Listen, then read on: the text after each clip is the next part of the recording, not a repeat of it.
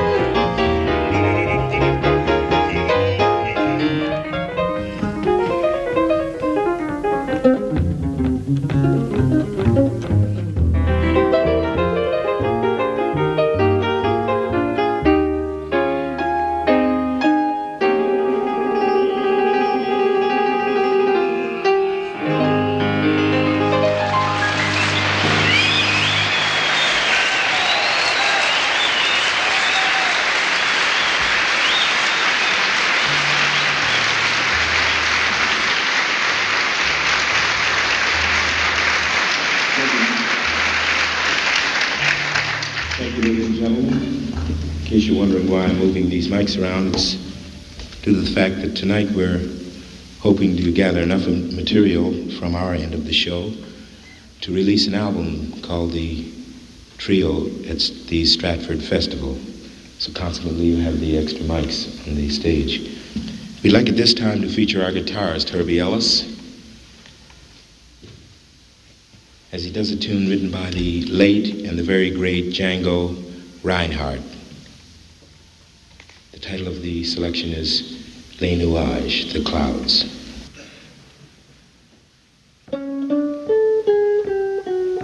TSF Jazz, Jazz Live,